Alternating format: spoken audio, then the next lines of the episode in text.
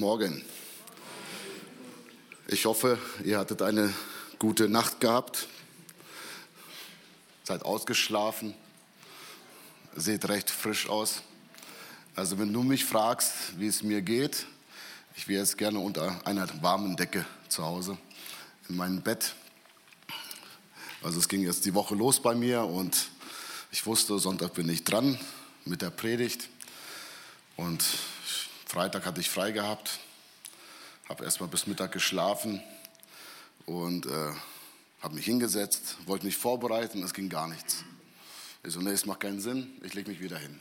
Habe mich wieder schlafen gelegt, habe ich dann die Gemeindeleitung angeschrieben, Leute, wenn was ist, wenn ihr einen habt oder so, ne, könnt ihr gerne, der gerne für mich predigen kann oder will. Aber ich habe gemerkt, Gott hat mir ein, ein Thema ins Herz gelegt und es wird nicht passieren. Das wusste ich schon. Aber ich hatte keine Lust eigentlich. Und Samstag genau das Gleiche, bis Mittag geschlafen. Und dann hat Gott mir doch noch ein bisschen Kraft gegeben, äh, die Predigt für euch vorzubereiten. Und es ist einfach schön. Es ist einfach schön, hier zu sein. Es ist einfach schön, mit euch gemeinsam Gott anzubeten. Es gibt, glaube ich, nichts Größeres, unseren Gott zu verherrlichen. Und ich bin dankbar für unser Lobpreisteam, die schon seit 9.30 Uhr hier ist und sich vorbereitet, um uns zu dienen. Es ist echt herrlich. Gott ist gut. Bevor ich starte, möchte ich gerne mit einer Frage starten. Also seid mir gnädig, wenn ich ein bisschen langsamer mache heute. Was braucht der Mensch, um glücklich zu sein? Was braucht der Mensch, um glücklich zu sein? Als ich als, als ich als kleiner Junge hatte ich viele Wünsche. Und ich dachte, wenn ich das bekomme, dann brauche ich nichts mehr auf dieser Welt. Dann bin ich wunschlos glücklich. Und das war ein ferngesteuertes Auto. Das war mein Traum als kleiner Junge. Und äh, ich komme aus einer Großfamilie, das heißt, äh, viel Geld war nicht übrig. Aber auch doch einiges, eines Tages, ich weiß, ich weiß nicht, war es Weihnachten oder war es mein Geburtstag, bekam ich ein ferngesteuertes Auto. Ich habe mich so gefreut. Und ich war so dankbar. Endlich habe ich mein ferngesteuertes Auto. das Problem war, ich konnte es nur von eineinhalb Meter steuern. Das war so ein komisches Kabel dran. Ich, ich musste immer hinterherlaufen. Aber ich war trotzdem dankbar. Ich weiß nicht, warum mir meine Eltern so ein, so ein ferngesteuertes Auto gekauft haben. Vielleicht dachten sie, ach, er soll sich auch mal ein bisschen bewegen, wenn er sowas macht. So sportlich sieht er auch gar nicht mehr aus. Ne? Oder vielleicht, weil es, es halt ein bisschen ja, billiger war als das andere ferngesteuerte Auto. Keine Ahnung. Aber ich habe mich darüber gefreut. Die Freude hielt ungefähr zwei Wochen, glaube ich. Und dann war die Freude weg. Und später geht es immer weiter in meinem Leben. Da dachte ich, Mensch, wenn ich jetzt mein eigenes Auto habe, meinen Führerschein habe, dann gehört die Welt mir. Ich kann machen, was ich will. Ich kann hinfahren, wo ich, ich, wohin ich auch will. In Gifhorn die Braunschweiger Straße hoch und runter, hoch und runter. McDonalds, Burger King hoch und runter. Fenster schön tief runter, weißt du, wie bei unseren Freunden und dann schön laute Musik. Das ist doch, was mich wirklich glücklich machen wird. Ich werde gesehen ja, habe ich gemerkt, ich habe ich hab wirklich äh, meinen Führerschein bestanden. Äh, wir haben ein Auto bekommen, so ein Gemeinschaftsauto für die ganzen Geschwister halt. Und du merkst, ja, okay, da fehlt Geld. Einfach so fahren kannst du auch nicht ohne Sprit. Du brauchst Kohle. Und dachte ich, Mensch, wenn ich jetzt richtig einen guten Job habe, Geld verdiene, dann, dann werde ich glücklich. Nee, was braucht der Mensch, um glücklich zu sein? Ist es wirklich Gesundheit? Ich kenne viele Menschen, die sind gesund. Sind Sie deshalb auch glücklich? Gute Arbeit, gutes Geld, ein großes Haus mit fetten Garten, Pool, Haus am Meer. Oh, hört sich das richtig schön an. Keine Menschen weit und breit, viel Natur, einfach nur zur Ruhe kommen. Der eine sagt, nee, Macht, Macht macht mich glücklich, Einfluss, Berühmtheit. Wäre ich ein Star wie Punkt, Punkt, Punkt, Punkt, dann würde die Welt mir zu Füßen liegen. Die Werbung ist voll von Dingen, die uns was verkaufen will oder klar machen will, das brauchst du auf jeden Fall noch, um ein Stück, ein Stück, ein Stück glücklicher zu werden. Was braucht der Mensch wirklich, um glücklich zu sein? Und ich möchte euch kurz einen Mann vorstellen aus der Bibel, der heißt Salomo. Salomo war ein hübscher Kerl. Salomo stand voll im Saft. Er war ein sehr intelligenter Mensch. Er war sehr weise. Sogar Menschen aus verschiedenen Ländern kamen nach Jerusalem, um ihn nur zu sehen, um ihm einfach nur beim Reden zuzuhören. Und er sprach über sich, ich tate große Dinge. Ich baute mir Häuser, ich pflanzte mir Weinberge, also ein richtiger Weinliebhaber. Ich, ich legte mir Gärten und Parks an und pflanzte mir alle möglichen Obstbäume, also Naturfreak war er auch. Er, er legte sich Teiche an, kaufte sich Sklaven und er sagte, ich besaß Rinder, Schafe und Ziegen als viel mehr als alle, die vor mir in Jerusalem gelebt haben. Ich stapelte Silber und Gold. Also in meinem Leben habe ich nur Europaletten gestapelt. Das kenne ich noch auf der Baustelle. Und hier, ich stapelte Silber und Gold.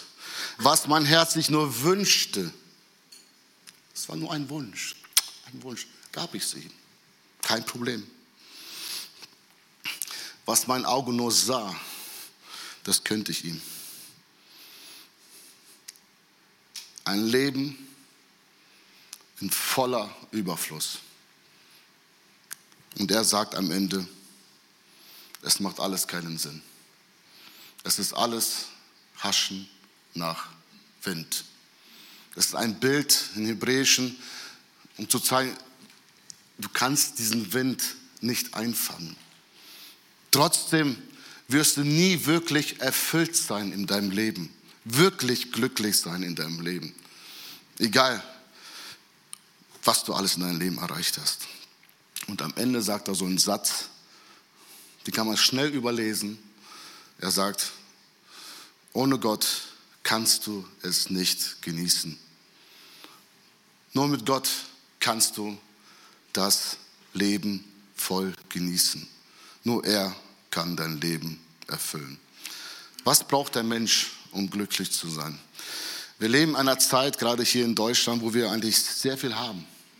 Uns geht es eigentlich gut. Wir besitzen sehr viel und doch sind so viele, gerade auch junge Menschen, total unglücklich.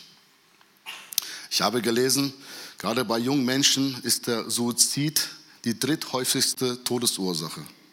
Bei jungen Männern um 20 herum sogar an zweiter Stelle der Todesursache.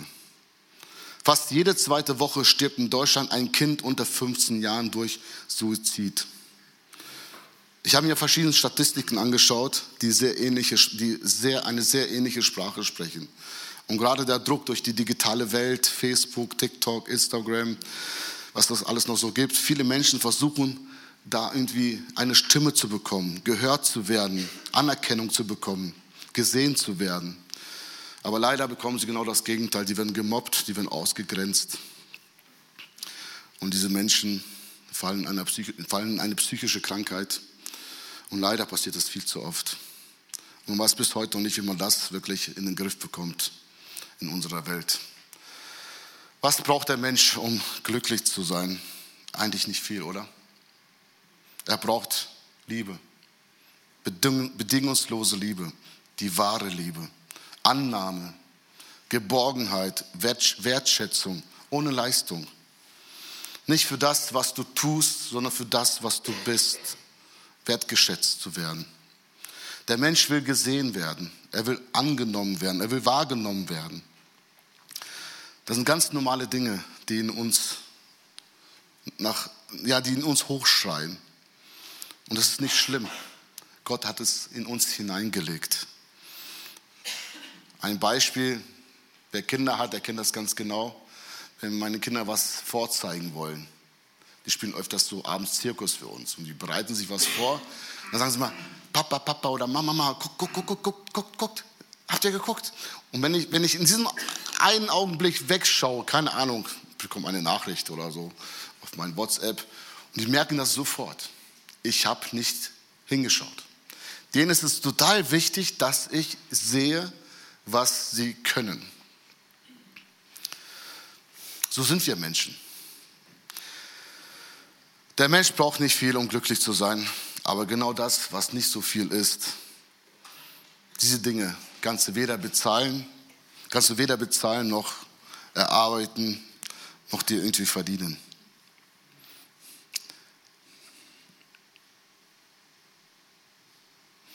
Und Menschen versuchen, weil sie die Dinge nicht bekommen, durch verrückten Sachen die Dinge zu erreichen, damit sie gesehen und wahrgenommen werden. Deswegen ist heute mein Vers mit dem ich mit, äh, den ich mit euch betrachten werde, steht in 1. Mose Kapitel 16, Vers 13. Das ist die Jahreslosung. Du bist ein Gott, der mich sieht. Wenn ich das Jahr 2023 für mich zusammenfasse, so war diese Bibelstelle mein stetiger Begleiter. Sie hat uns, mich besonders sehr stark getröstet und durchgetragen. Bis zu diesem Zeitpunkt. Dieses Jahr war für uns als Familie ein sehr herausforderndes Jahr.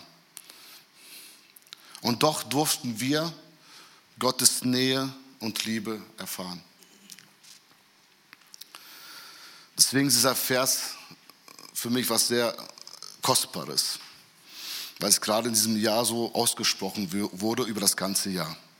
Lass uns mal die Stelle lesen, wo dieser Vers sich eigentlich befindet. Das ist eine Geschichte, verbirgt sich hinter diesem Vers. Das lesen wir in 1. Mose, Kapitel 16. Ich lese mal vor.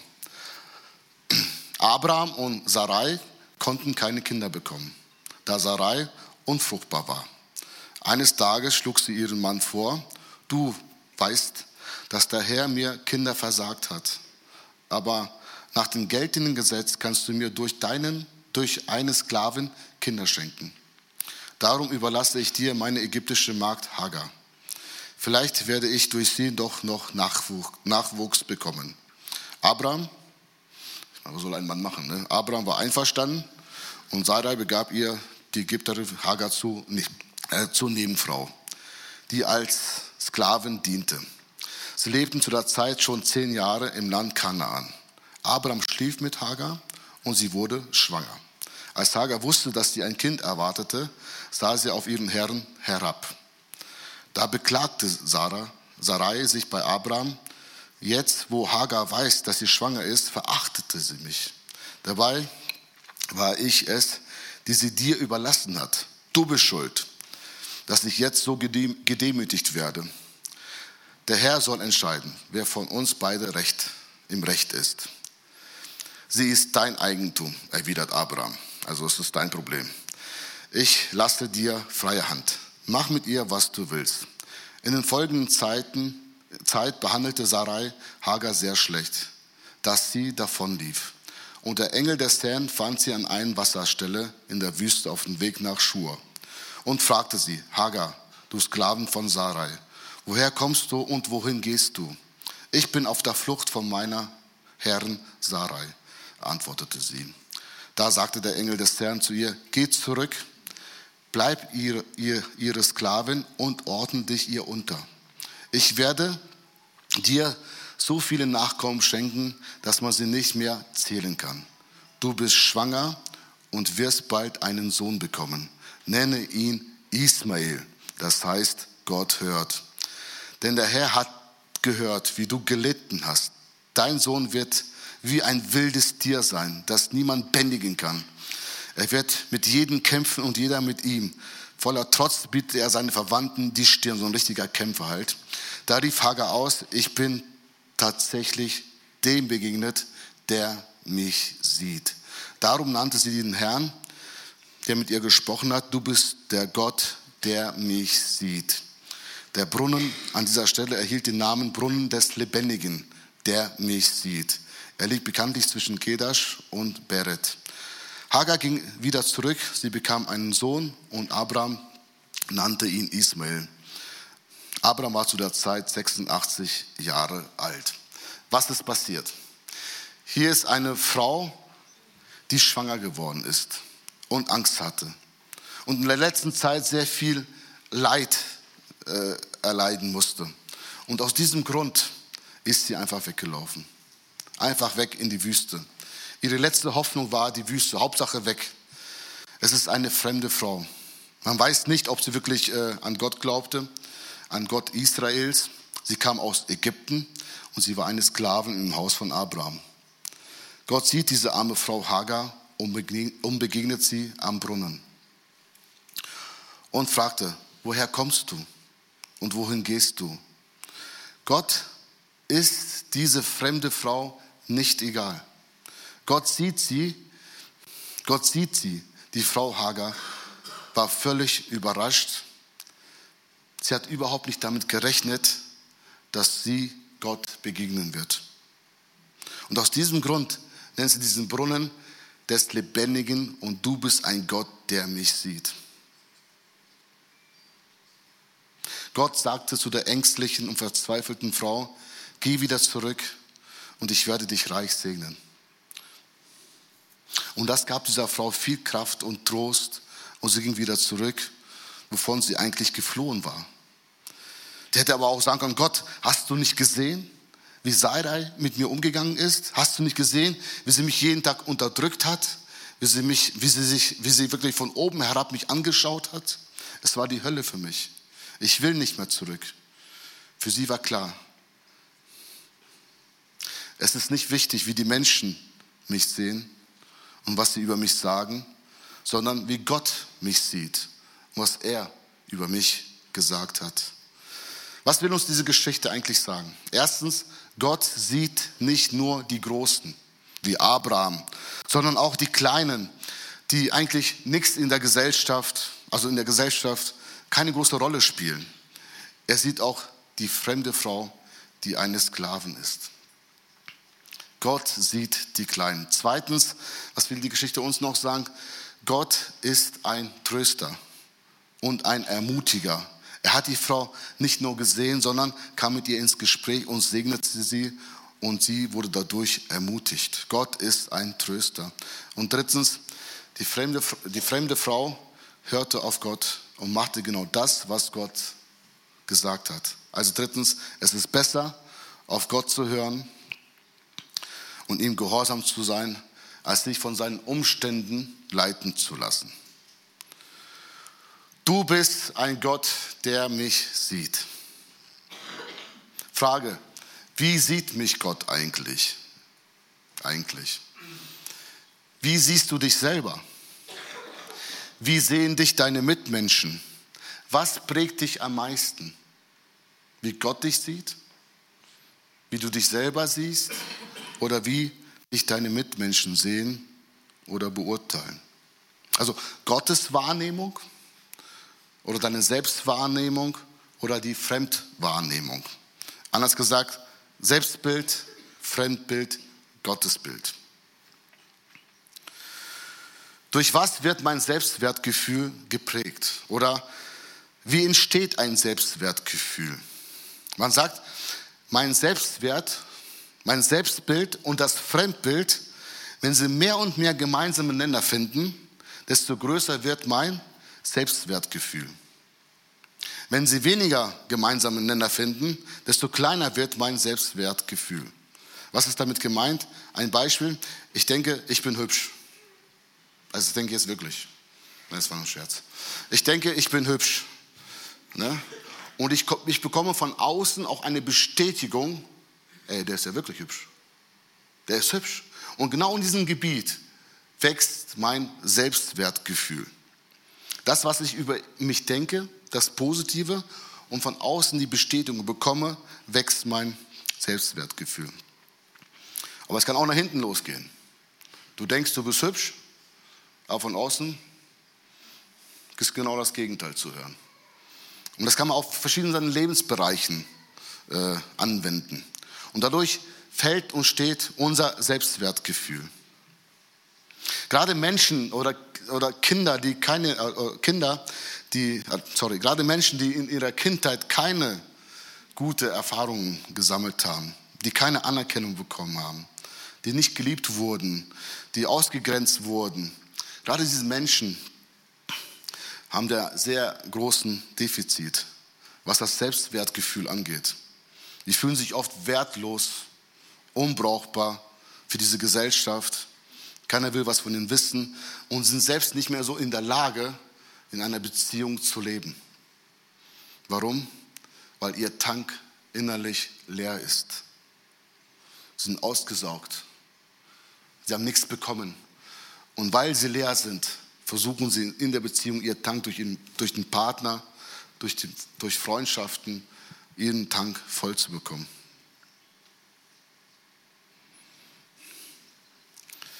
Aber es gibt noch einen in der Bibel, der daran interessiert ist, dein Selbstwertgefühl zu zerstören. Die Bibel nennt ihn Satan, der mit all seiner Macht versuchen wird, deinen Selbstwert zu zerstören. Du bist in seinen Augen total wertlos.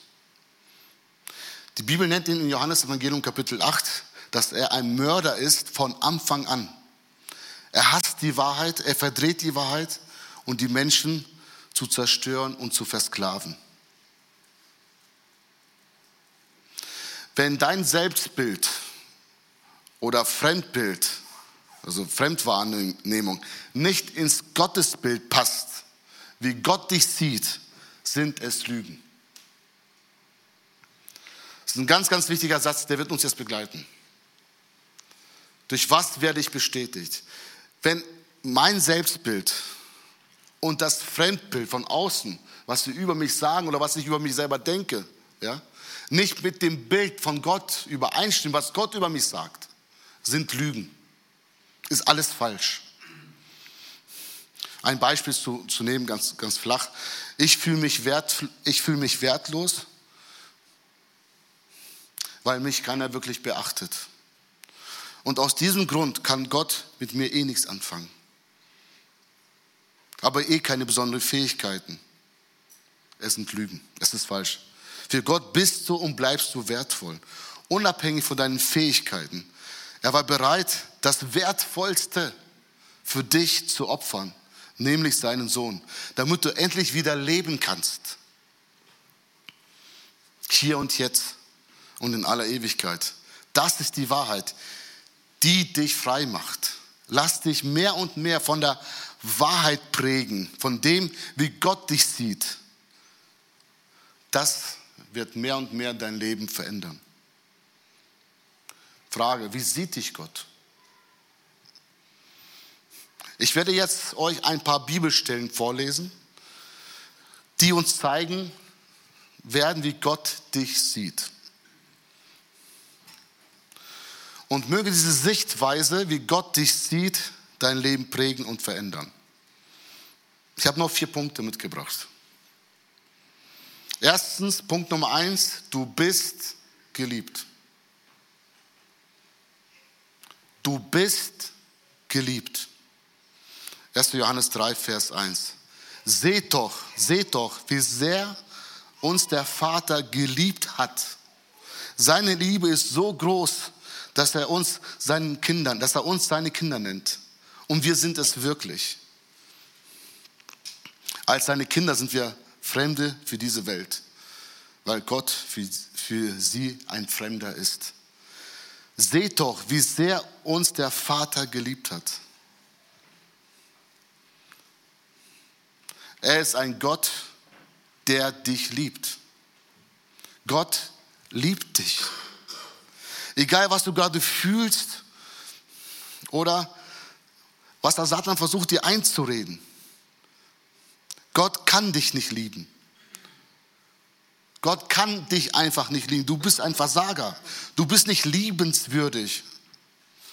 Auch wenn du von deinen Mitmenschen nicht viel Liebe erfahren hast, kann ich dir heute einfach ganz klar sagen, weil es Gott sagt, Gott liebt dich. Gott liebt dich, aber er liebt dich nicht nur. Was sagt die Stelle weiter? Er macht dich zu seinem Kind. Seine Liebe ist so groß, dass er uns zu seinen Kindern nennt. Du hast einen liebenvollen Vater im Himmel, der dich liebt und der dich sieht. Gott ist die Liebe selbst. Er kann nur lieben in der Hinsicht. Zweitens, du bist beschenkt. Römer 5 von Vers 1 bis 2. Nachdem wir durch den Glauben von unserer Schuld freigesprochen sind, haben wir Frieden mit Gott durch unseren Herrn Jesus Christus. Er hat uns die Tür zu dem neuen Leben geöffnet.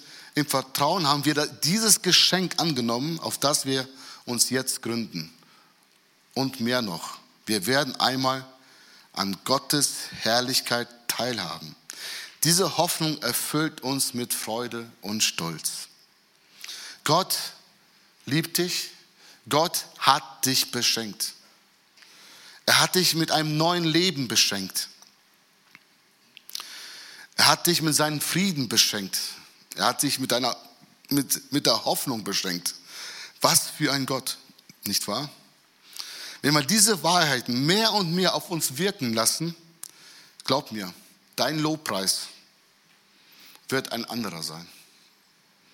Das wird dein Leben verändern. Lass diese Wahrheiten mehr und mehr über dein Leben stehen. Sprich, sprich diese Wahrheiten über dein Leben aus. Ich bin von Gott beschenkt. Gott hat mir tiefen Frieden geschenkt. Gott hat mir Hoffnung geschenkt. Was für ein Gott. So einen Gott kann man nur anbeten und, und groß machen. Drittens, du bist schön. Du bist seine schöne Braut. Herrlich, dieser Gedanke. Epheser 5, Vers 27. So sorgt er selbst dafür, Gott, dass sie zu einer schönen und makellosen Braut für ihn wird, ohne Flecken, Falten oder einen anderen Fehler, weil sie allein Christus gehören soll. In seinen Augen bist du makellos, schön. Wow, ohne Flecken und Falten. An dir ist nichts Falsches dran. Du bist einfach perfekt, einzigartig, seine wunderschöne Braut. Der eine oder andere sagt, ey, stopp mal, was predigst du hier gerade eigentlich? Ist die Braut nicht die Gemeinde? Auf jeden Fall. Hier spricht, hier geht es auch um die Gemeinde. Aber wer ist die Gemeinde? Die Gemeinde bist du und ich, die Jesus eingeladen haben in ihr Leben und ihm das Vertrauen geschenkt haben. Also das, sagt Gott über dich und mich aus. Es ist egal, wie die Menschen über dich, was die Menschen über dich sagen oder denken. Oder was du selbst manchmal über dich denkst. Lass Gottes Gedanken über dein, über dein Leben stehen. Sprech das immer wieder über dein Leben aus, was Gott über dein Leben ausspricht. Du bist schön. Du bist vollkommen. Du bist meine Braut. Also mehr geht nicht.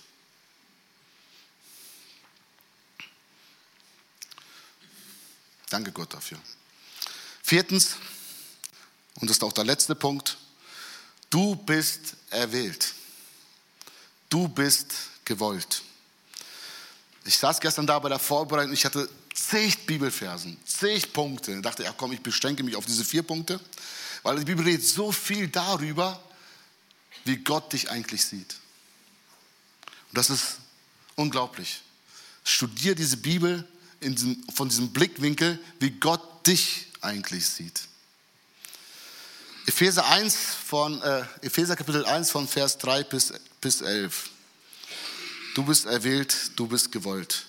Gelobt sei Gott, der Vater unseres Herrn Jesus Christus. Er hat uns mit seinem Geist reich beschenkt und uns durch Christus Zugang zu seiner himmlischen Welt gewährt. Schon vor Beginn der Welt, von allem Anfang an, hat Gott uns, die wir mit Christus verbunden sind, auserwählt.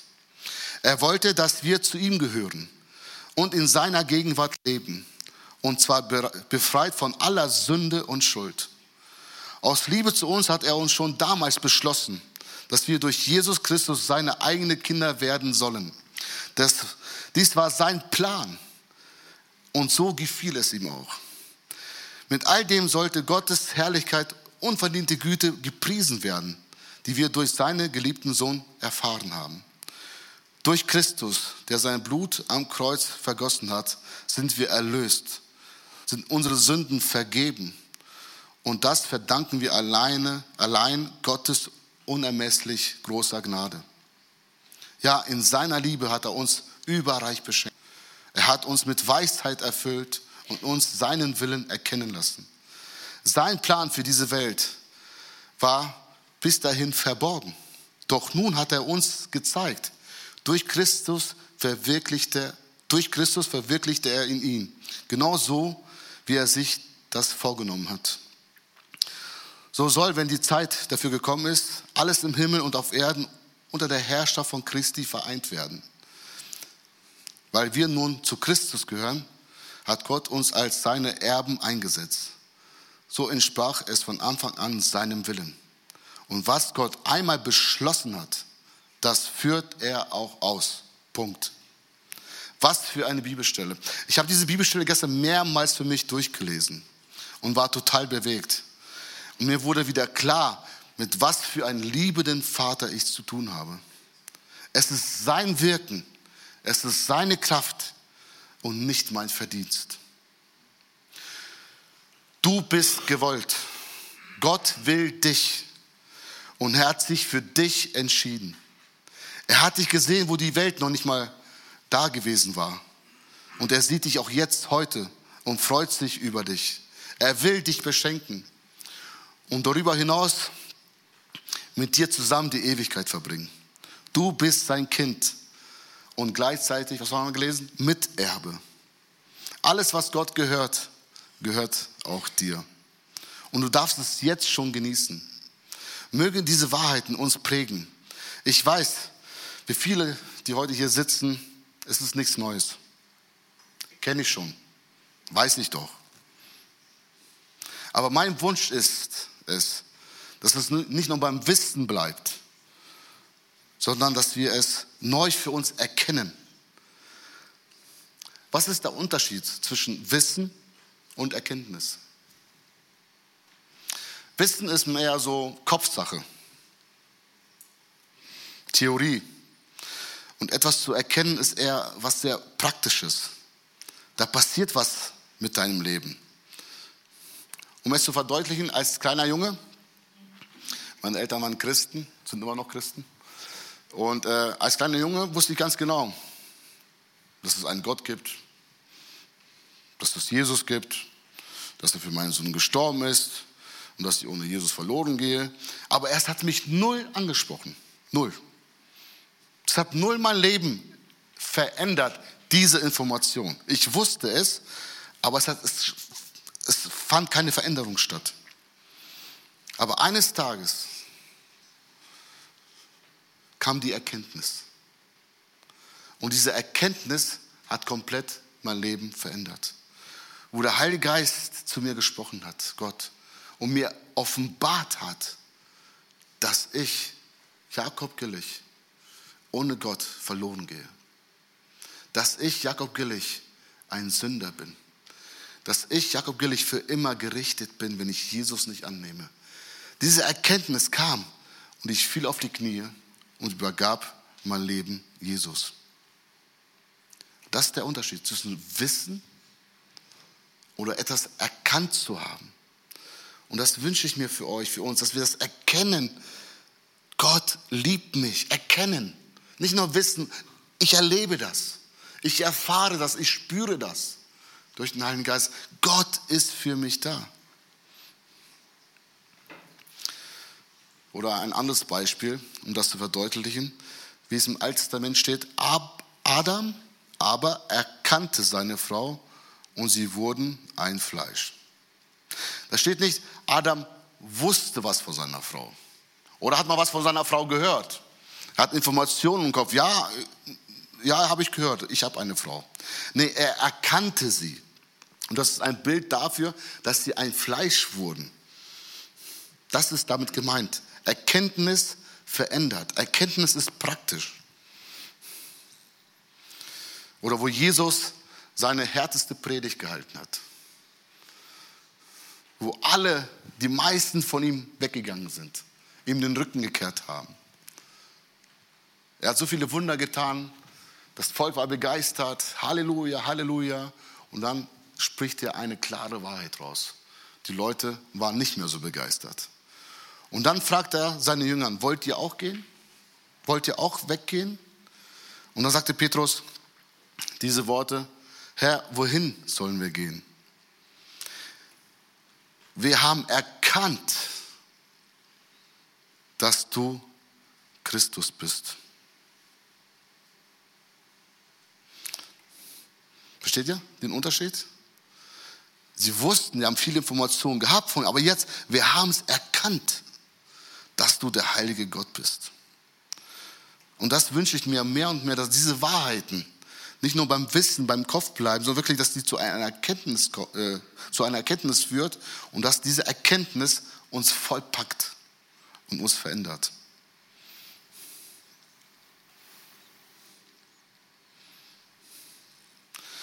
Du bist mein geliebtes Kind. Du bist beschenkt. Du bist gewollt. Warum ist es wichtig, dies zu hören oder dies zu verstehen? Ich kann dir eins sagen, es werden Zeiten in dein Leben kommen, wo du mehr und mehr Lügen glauben wirst als der Wahrheit. Es werden schwierige Situationen in dein Leben kommen, Prüfungen in deinem Leben, wo du mehr und mehr der Lüge glaubst als der Wahrheit. Wo du denkst, wo ist Gott? Gott meint es nicht gut mit mir. Gott liebt mich nicht mehr. Wie kann Gott für mich sein? Ich bin so ein großer Sünder. Ich versage jedes Mal. Oder mich sieht eh keiner, bin eh wertlos. Ich wünsche und bete dafür, dass Gott dich heute auf eine ganz besondere Art und Weise berührt. Wo das nicht nur Wissen bleibt, sondern zur Erkenntnis und zu, seinem, und zu einem Erlebnis wird. Dass diese Wahrheit dich befreit. Du bist geliebt, du bist beschenkt, du bist gewollt.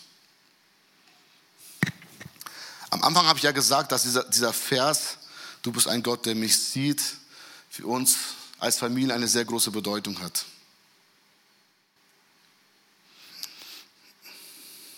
Was ist passiert? Manche kennen die Geschichte noch nicht. Ich will auch nicht da richtig reingehen. Wo meine Tochter drei Monate alt wurde, ist sie sehr schwer krank geworden. Und sie lag drei Wochen auf der Intensivstation. Und die Ersten wussten wirklich nichts weiter, nicht weiter, was sie wirklich hat. Es waren sehr, sehr schwierige Wochen für uns, schwere Wochen für uns. Und doch durften wir Gottes Nähe und, einen, und er hat uns einen tiefen Frieden geschenkt. Und Gottes Nähe durften wir erleben. Wir dürfen erkennen, dass er ein Gott ist, der uns versorgt und uns im Auge hat. Das Lustige ist, das ist lustig, bevor meine Tochter krank wurde, haben wir ganz, ganz vielen Familien aus der Ukraine geholfen, Zuflucht zu finden hier in Deutschland. Ich habe die Übersetzungsarbeit gemacht, ich habe für die Wohnungen gesucht. Es war, es war sehr, sehr viel los. Und dann war wir so gerade fertig geworden mit der ganzen Arbeit. Wir sind so ein bisschen zur Ruhe gekommen, ne? mit der ganzen Stresssituation. Und danach ist unsere Tochter krank geworden.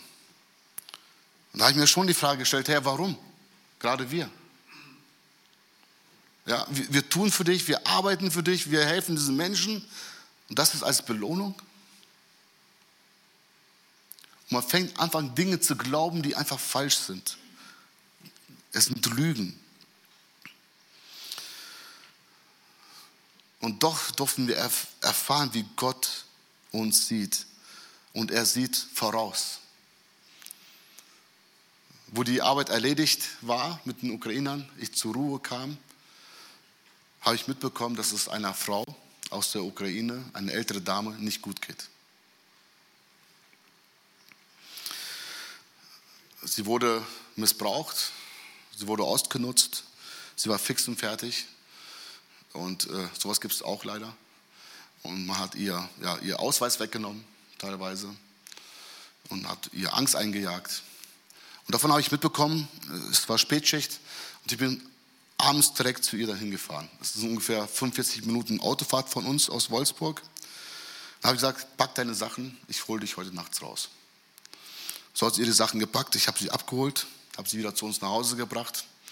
Ich meine, Leute, die Leute aufgenommen haben, wissen, wie das ist, wenn Menschen bei einem zu Hause leben. Über Monate lang. Man hat echt null Privatsphäre. Und wir hatten eigentlich keine Lust mehr gehabt. Ganz ehrlich, wir waren müde. Und doch hat uns Gott diese Frau ja, aufs Herz gelegt. Und ich, ich habe diese Frau abgeholt, sind wir nach Hause gefahren. Und kurz Zeit später ist ja unsere Tochter erkrankt. Und diese Frau, ja, die hat uns Gott geschenkt. Es war wie ein Engel. Sie hat sich um meine Kinder gekümmert. Die hat, die hat für uns gekocht. Die war für uns da. Das war unglaublich, wie Gott uns da versorgt hat mit dieser Frau. Das ist keine Christin. Aber es war für uns wie so ein Engel und wir haben bis heute ein super Verhältnis. Wir beten für sie und treffen uns ab und zu auch mit ihr. Und das ist, was Gott tut.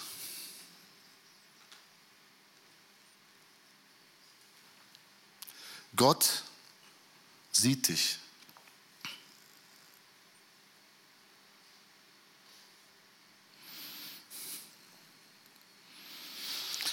Und wir sind so dankbar für unsere Gemeinde hier, die uns so stark im Gebet durchgetragen hat, für Freunde, für Familie, die in diesen schwierigen Zeiten bei uns waren.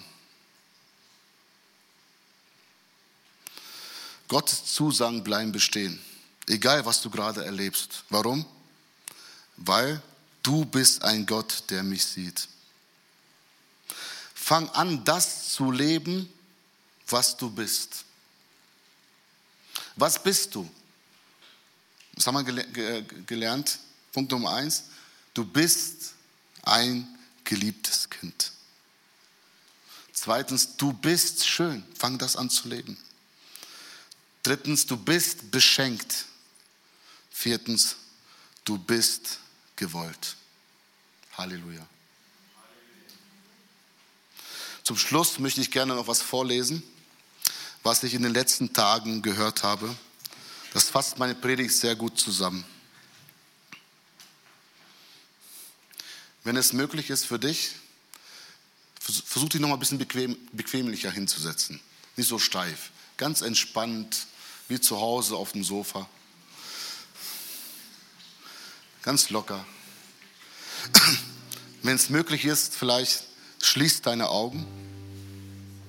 Schließ deine Augen Versuch dich abzuschalten. Lass dich nicht ablenken. Und stell, und stell dir mal vor, du bist in einem Raum. Du bist in einem Raum ganz alleine. Und Gott kommt hinein. Gott steht jetzt ganz persönlich vor dir. Und er redet zu dir ganz persönlich. Gott spricht.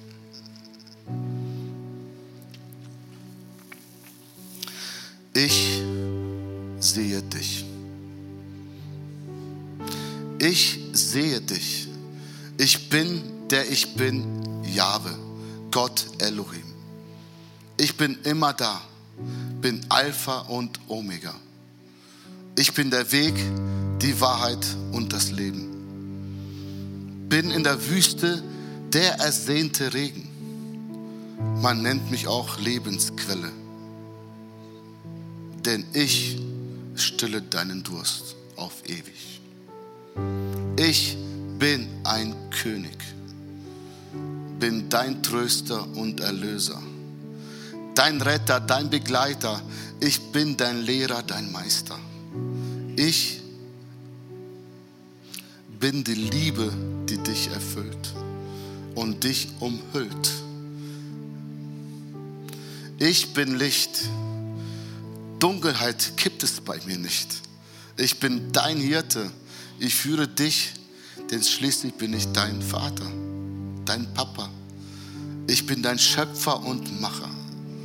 Ich bin der, der dich am besten kennt, der dich bei deinem Namen nennt.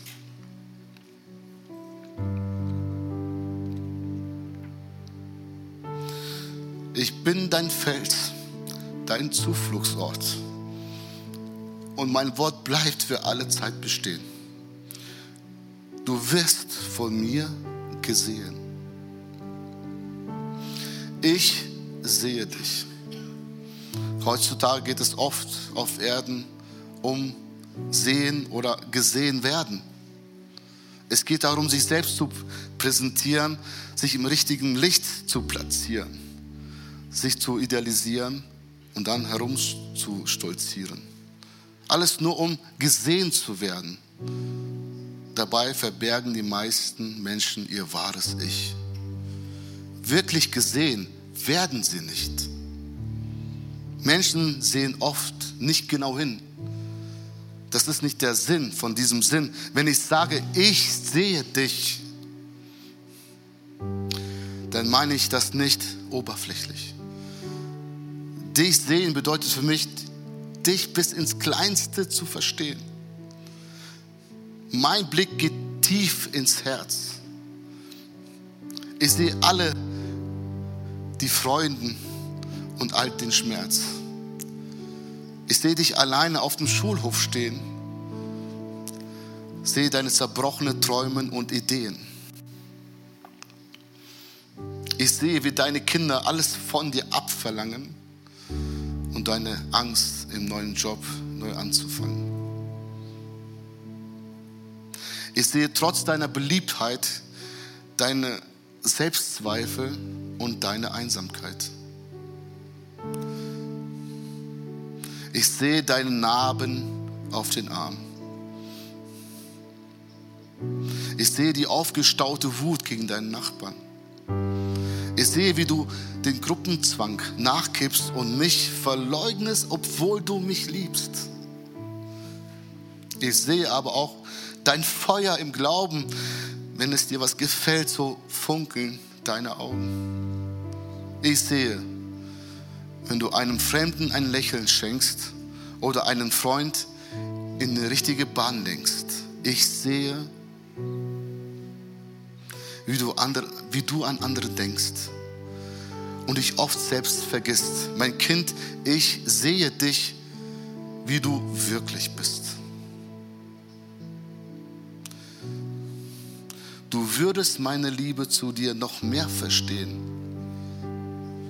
Würdest du dich nur einmal durch meine Augen sehen.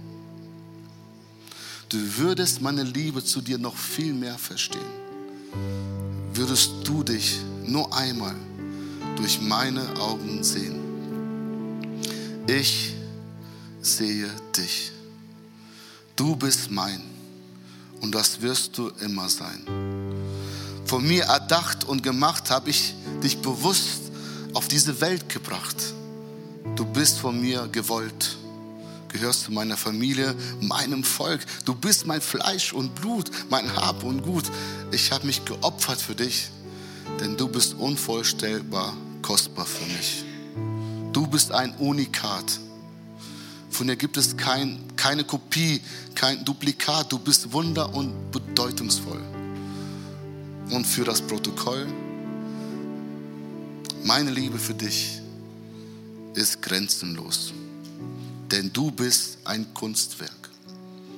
Weißt du das? Meine guten Gedanken über dich sind zahlreich. Du bist von so unschätzbarem Wert, mein Kind. Du wirst von mir begehrt. Du bist einzigartig und liebenswürdig. Du bist mir wichtig. Du bist ein Königskind. Dazu bist du bestimmt. Bist mir nicht egal. Ich sage es dir gerne noch einmal. Lerne zu begreifen und zu verstehen, du wirst von mir gesehen. Du bist ein Gott, der mich sieht. Lass uns aufstehen zum Gebet.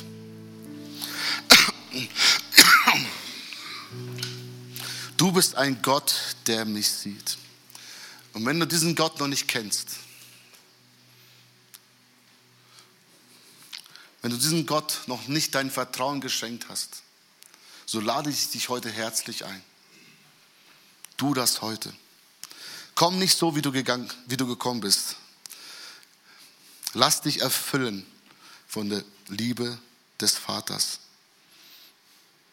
Nach dem Gottesdienst werden wir auch hier sein. Du kannst gerne auf uns zukommen, wenn du Fragen hast.